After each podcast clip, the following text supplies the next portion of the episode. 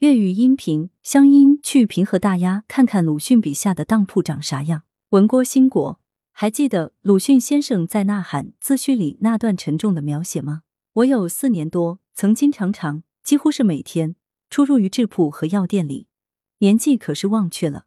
总之是药店的柜台正和我一样高，制铺的是比我高一倍。我从一倍高的柜台外送上衣服或首饰去，在五面里接了钱，再到一样高的柜台上给我久病的父亲去买药。制铺就是当铺，真正的当铺是怎样的呢？年少时的我一直很好奇，为啥当铺的柜台那么高呢？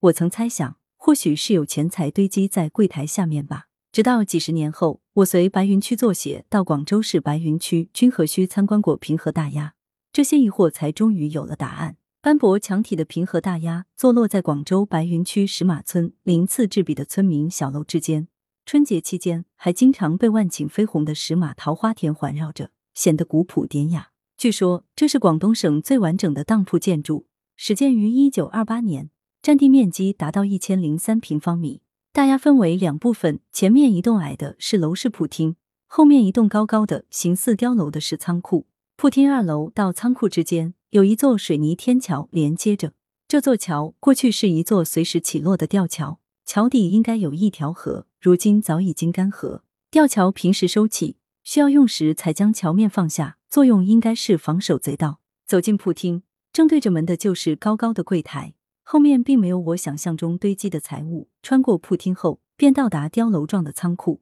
仓库有几层楼那么高，货物要搬进去，要么走楼梯，要么就是用绳子吊起，运到各个楼层。环绕在仓库四壁，最为显眼的是一个个小窗，共有一百零八个，规格都一样，宽零点四厘米，高零点六五米。小窗除作采光之用，据说主要用来瞭望和射击。在第六层屋顶四个角位。各设有外凸的圆柱形钢筋水泥结构瞭望塔，塔高一点七五米，进口处宽零点五七米，深度刚好容纳一个人站立。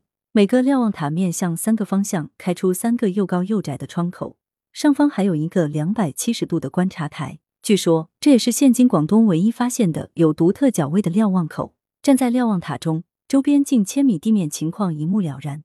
在四坡顶瓦面遮挡下的天台口字形后墙顶。还搁置着九十九块百来斤重的不规则大青石。大青石是当铺守护的最后一招，遇上土匪打劫，从空中掷下大块乱石，是防守的有效武器。在顶层地面还修筑有一个储水量约为一点二吨的长方体蓄水池，用于消防。平和大鸭堪称豪华，当年是如何落户于至今都略显偏远的白云区君和的呢？据说是因一九一五年广州遭遇的一次特大水灾。历史上又称以卯年大水而起，大洪水冲毁了原大朗附近的桥头市墟市，附近乡民盼望能就近建一个新墟市进行贸易，当地乡绅等合议决定选址君和石马村。一九一八年开始动工修建商铺，规模相当宏大，有横街三条、直街五条、码头三个，总占地面积达到四万多平方米。设计师都是从上海请来的，所以商铺融入了旧上海的多种建筑元素。一九二八年，在上海开店做生意的石马村人袁子文便投入了三万两白银，兴建平和鸭。典当业务范围除收押金、银、珠宝、古玩字画和日用品衣物外，还兼营机器、原料、货物等押放业务。如今，白云区有关部门正着手将平和大鸭改造成商业博物馆，未来还会有地铁线经过这里，君和墟将重现昔日骑楼商业街的旧貌。平和大鸭肯定会是游客们最好奇的去处。乡音征文栏目欢迎投稿，稿件要求具有纪实性，以散文随笔为主，紧扣岭南文化。